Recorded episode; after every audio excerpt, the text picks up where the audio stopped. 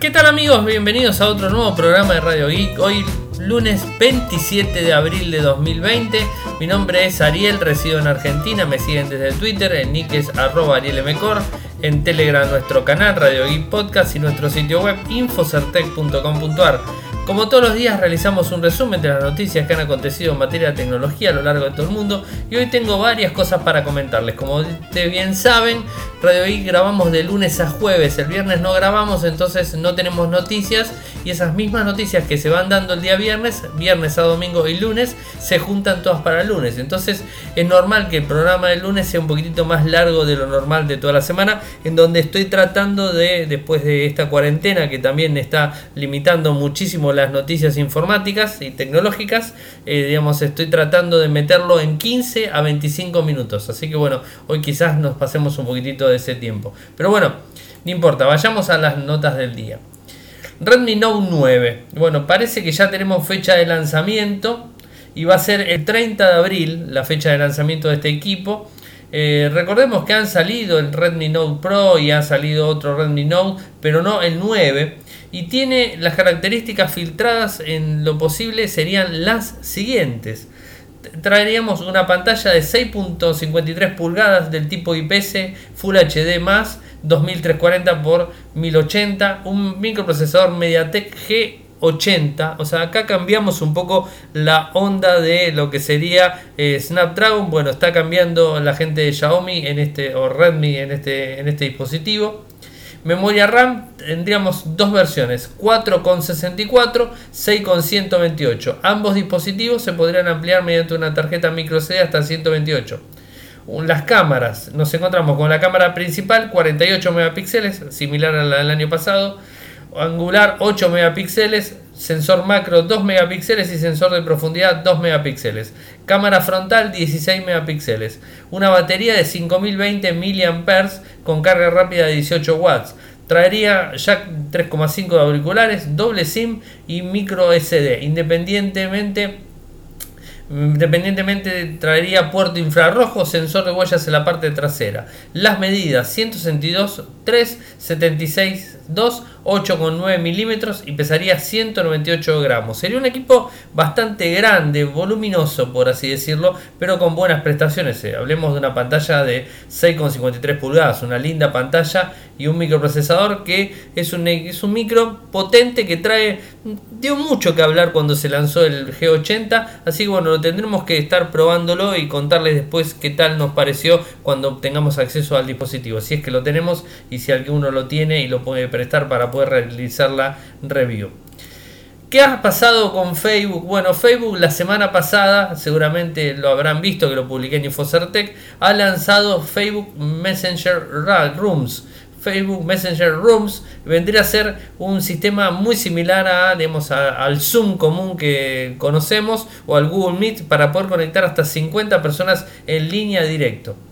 Eh, Messenger Rooms facilita compartir tiempo de calidad con amigos, seres queridos y personas con intereses similares. Puedes crear una sala directa desde Messenger o Facebook e invitar a cualquier persona a unirse a una videollamada, incluso si no tienes una cuenta de Facebook. Próximamente las salas pueden tener hasta más de 50 personas sin límite de tiempo. Se pueden organizar celebraciones un club de lectura o simplemente pasar un rato ameno con amigos. No necesitas hablarle a alguien esperar que este sea un buen momento para revisar primero el calendario de todos.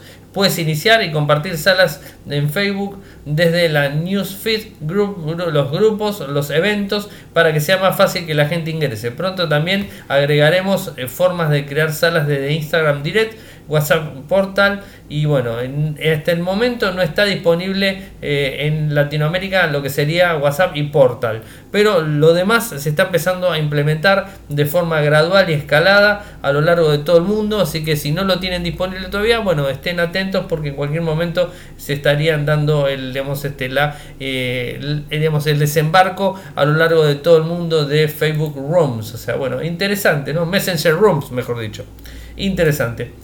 Y algo que había hablado el viernes, el jueves, y que lo di, eh, digamos, expliqué un poco cómo fue la actualización del Xiaomi Mi A3 y cómo se había actualizado mi dispositivo y cómo había hecho un, digamos, un ida hacia atrás la actualización. Ahora lo que no entiendo realmente es cómo el día viernes eh, encuentro en mi dispositivo una nueva actualización de Android 10 donde me dice que voy a tener el modo oscuro, navegación por gestos y controles de privacidad, algo que ya tenía.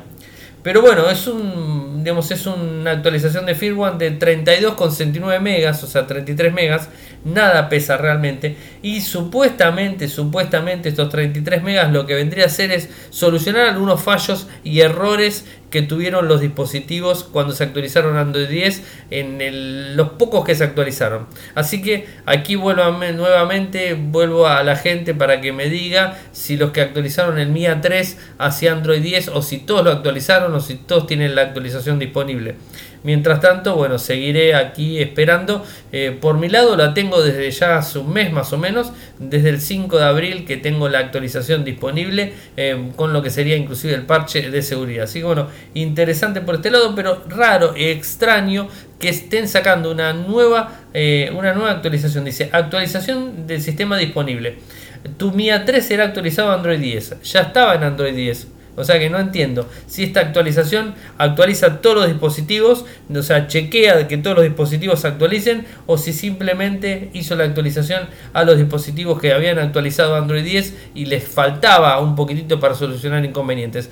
Como les conté la semana pasada, algunos en, algunos en Reddit habían publicado en algunos foros habían publicado que el MIA 3 cuando se actualizaba Android 10 empezaba a tener algunos problemas. El mío por suerte no tenía ningún drama ningún problema así que no, no me puedo quejar en lo más mínimo pero bueno algunos dispositivos tenían inconvenientes. Eh, y por eso es que sacaron un parche de 33 megas para solucionarlo. Así que bueno estaremos atentos y expectantes a los comentarios de cada uno de ustedes.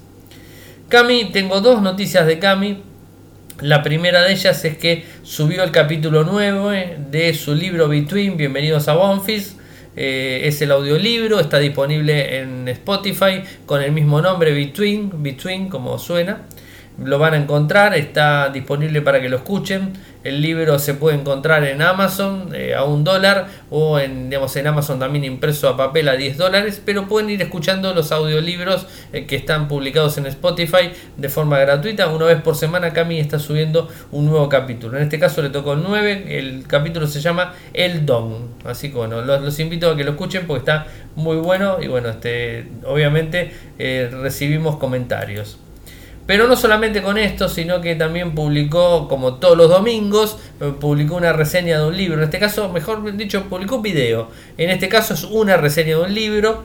El libro se llama Saying. Es un libro donde, bueno, donde no está a la venta en Argentina. Eh, y la autora se llama Gema Valdillo. Es una autora española, si mal no recuerdo haberla escuchado cuando lo grabamos. Eh, es un libro que lo conseguimos vía Amazon, también disponible por España y digamos este interesante todo lo que tiene que ver con el mismo. Los invito a que lo, lean o sea mejor dicho que escuchen la, reseña vean la reseña que hizo. Y bueno si les gusta el libro pueden comprarlo adquirirlo eh, por Amazon directamente. Así que bueno acá tenemos un audiolibro de Between el capítulo número 9 y una reseña de Shisein de digamos la ciudad donde ya no hay venta donde ya no hay no hay venta al sol por bueno algo así, bueno, no importa, discúlpeme, me he trabado con el título. El título me pareció medio complicado. Bueno, sigo con noticias de, del iPhone, el iPhone 12, en donde al parecer se retrasa un mes. Esto lo, lo publica la gente del Wall Street Journal, en donde dice que supuestamente se lanzará un mes más tarde de lo habitual, o sea, en octubre, eh, por problemas de producción. Esto ya lo había dicho eh, uno, de los, este, uno de los filtradores compulsivos más grandes de Apple, Min Chin Kuo, quien había dicho que tenía una retrasa de, un retraso de producción de un mes. Eh, y pese a las afirmaciones anteriores la producción continuará como de costumbre, pero parece que se va a retrasar.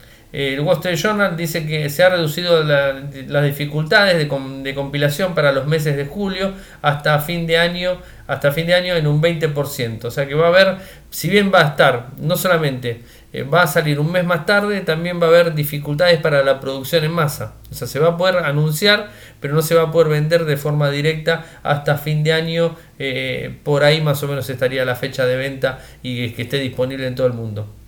El, iPhone 12 va a ser el, cambio más grande de iPhone desde el año 2017 cuando se lanzó el iPhone 10.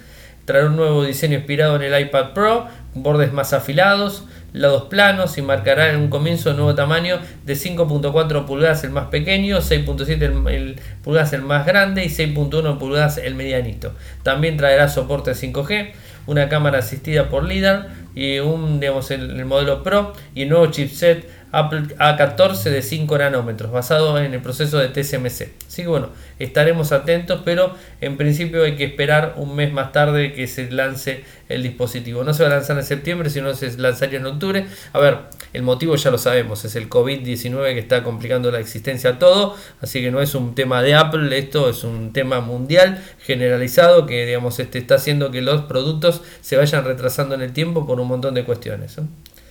Samsung, ¿qué pasa con Samsung? Samsung parecería que piensa lanzar un smartphone, su primer smartphone con cámara emergente o cámara periscopio o cámara que sale de adentro o como le quieran, cámara retráctil, como le quieran decir. Eh, es un equipo que traería una pantalla de 6.5 pulgadas en diagonal.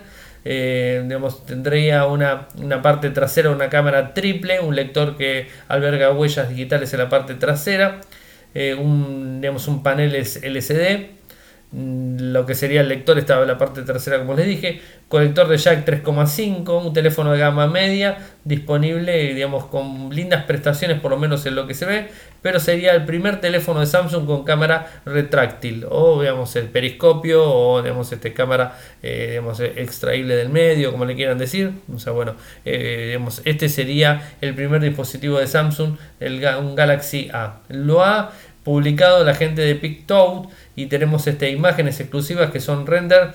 Parecen ser oficiales, así que bueno, habría que prestarle atención a los mismos. O sea, tienen pinta de muy, muy este, oficiales. ¿Qué pasa con Xiaomi? Xiaomi ha lanzado el Mi 10 Yote.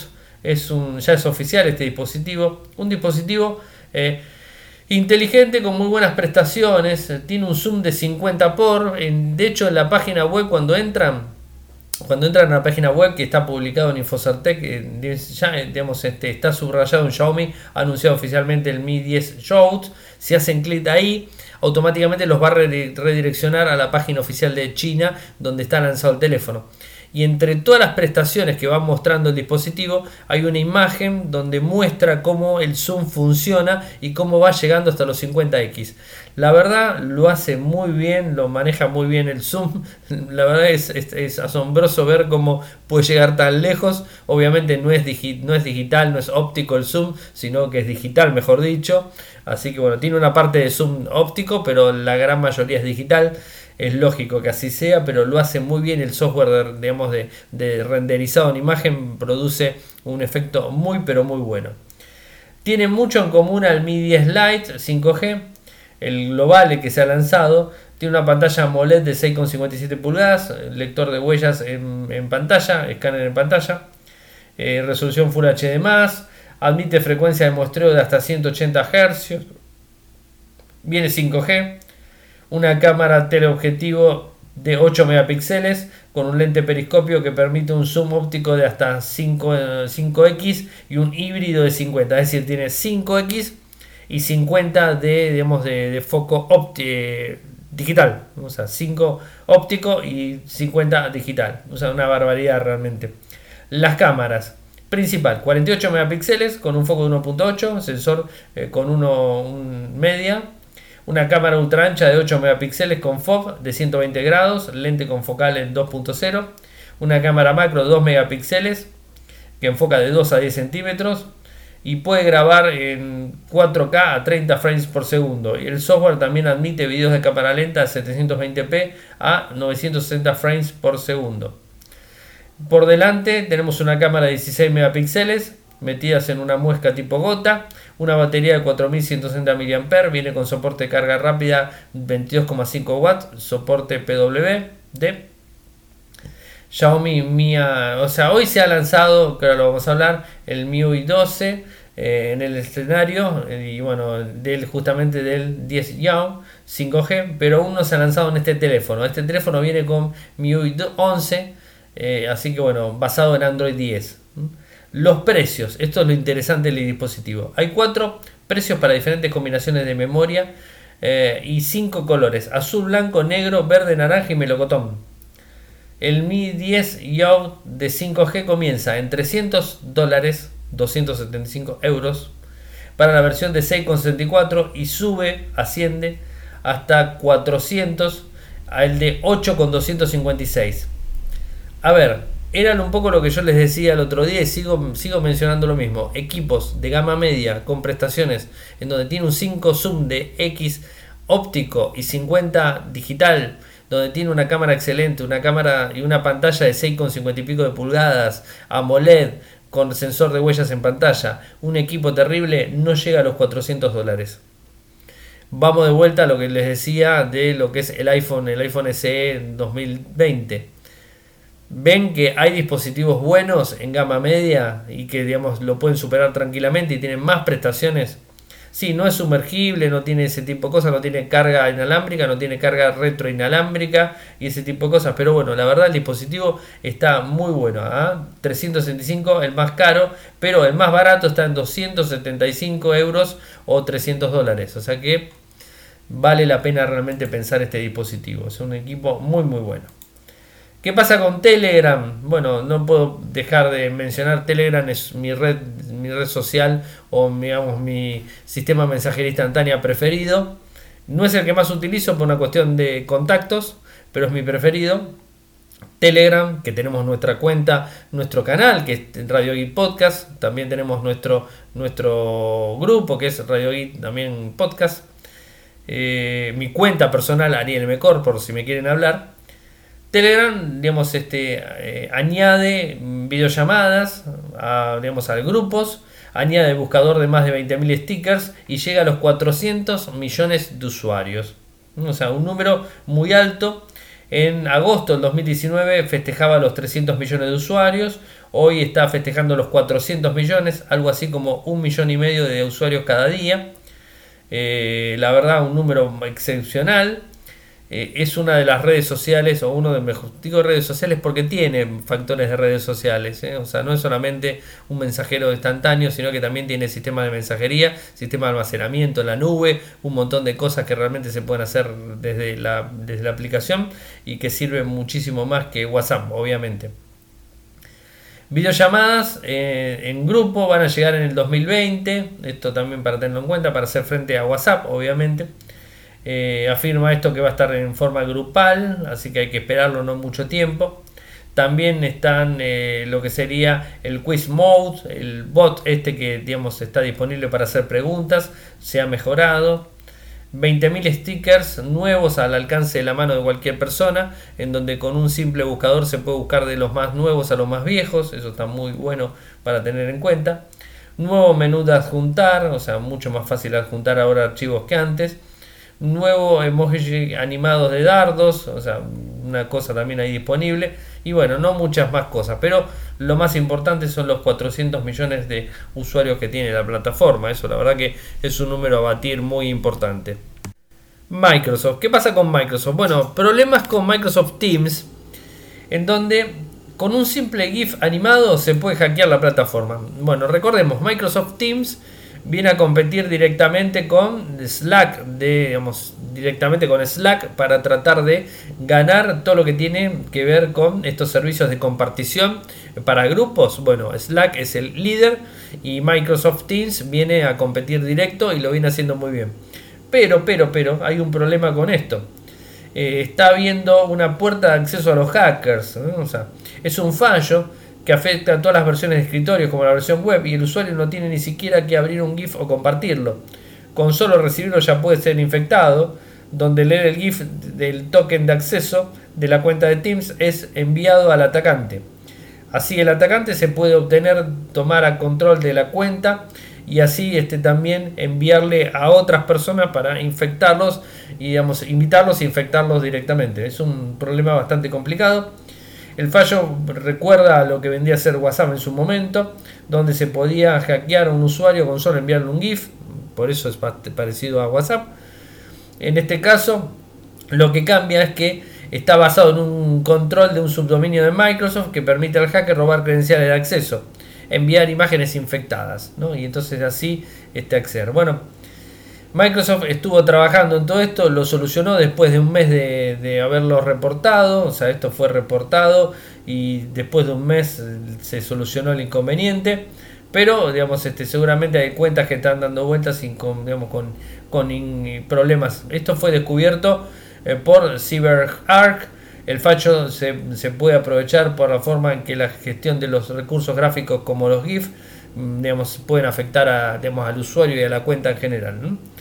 Cada usuario infectado puede convertirse en un punto de, diseminación, mejor dicho, no me salió la palabra, diseminación, donde al poder enviar imágenes a los grupos, la tasa de infección se acelera de forma gradual. Así que bueno, es importante tenerlo en cuenta. Les voy a poner el enlace para que tengan más información. Si están utilizando Microsoft Teams, tengan en cuenta que tienen algún tipo de problemas, pueden estar afectados por este, esta vulnerabilidad. Y hablando de vulnerabilidad, hablando de filtraciones, hablando de, digamos, de fuga de información, tenemos que hablar de Aptoide, una de las... Bueno, acá vamos de vuelta a lo mismo que vengo hablando hace mucho tiempo, estos sistemas para poder bajarse aplicaciones para Android eh, de APKs de tiendas que no están del todo homologadas. Aptoide es una aplicación, digamos, es un es una tienda muy grande, pero tiene inconvenientes. Evidentemente, acá lo tenemos. O sea, 20 millones de usuarios fueron, este, fueron filtrados sus datos. Es una conocida aplicación de plataforma de aplicaciones. Sufrió una filtración masiva a principios de abril de 2020, sirviéndose de un servicio de monitorización bajo incumplimiento del ZDNet, eh, que obtuvo una copia de dicha filtración con un archivo de exportación PostgreSQL que contiene datos de usuarios registrados en la plataforma vulnerada entre el 21 de julio del 2016 y el 28 de enero del 2018. Y acá hay un doble problema, que el problema que siempre hablamos aquí en Radio que es el mismo, que si el usuario de una plataforma utiliza mismo usuario y misma contraseña para varios servicios, esto puede llegar a llevar una escalada mucho más grande de lo que puede llegar a pasar en Aptoide. Porque vos puedes usar no sé, Pepe como clave en Aptoide con tu usuario, eh, pero si esa misma clave Pepe la usas en tu contraseña de Gmail, la usas en tu contraseña de Facebook, de Twitter, lo que sea, el hacker puede tener una, este, un dominio completo de todas tus cuentas. Así que esto es lo importante y la buena salud del, del formato de contraseñas, en donde tenemos que utilizar contraseñas diferentes para cada servicio, no utilizar la misma contraseña para todos los servicios, porque el día que vulneran un servicio, automáticamente estás en jaque con los demás. Así que si sos usuario de Aptoide y tuviste este problema y estás dentro de esta fecha, lo que yo les diría es que cambien la contraseña y que si utilizas esa misma contraseña en otro servicio, también la clave la cambies, porque si no es bastante complicado. La información podría ser clasificada como información personal identificable, dado que eh, entre los datos encontrados se encuentran correo electrónico, contraseña cifrada, contraseña cifrada, ¿eh? nombre real, fecha de registro, IP de registro, detalle del dispositivo, incluso en algunos casos la fecha de nacimiento del usuario. También podemos encontrar detalles sobre el estado de cuenta, los tokens de registro, el token de desarrollador o si, si la cuenta era un super administrador. Así que más, este, más problemas no se puede tener. ¿eh? Así que para tenerlo en cuenta, como les dije, si utilizan la mismo, el mismo usuario y contraseña para varios servicios, sepan que no es una buena salud hacerlo y lo ideal sería que realmente empiecen a cambiar las contraseñas. Pero no se asusten, porque no solamente Aptoide, sino que Nintendo también tiene problemas. Ahora les voy a contar, Nintendo tiene problemas también con contraseñas. ¿Qué pasa con la interfaz gráfica de eh, Xiaomi MIUI 12? Espero haberlo hecho bien, porque si no mis amigos me dicen miau y me empiezan a decir cosas, así que bueno, dije, espero haberlo hecho bien. MIUI 12 se confirman algunos móviles que la recibirán. O sea, no de forma oficial, pero sí de forma extraoficial. Y gracias a una, digamos, este, a un sistema de verificación que se ha logrado llevar adelante, es que se sacan los primeros dispositivos que tendrían esta interfaz gráfica. Y se los, se los enumero.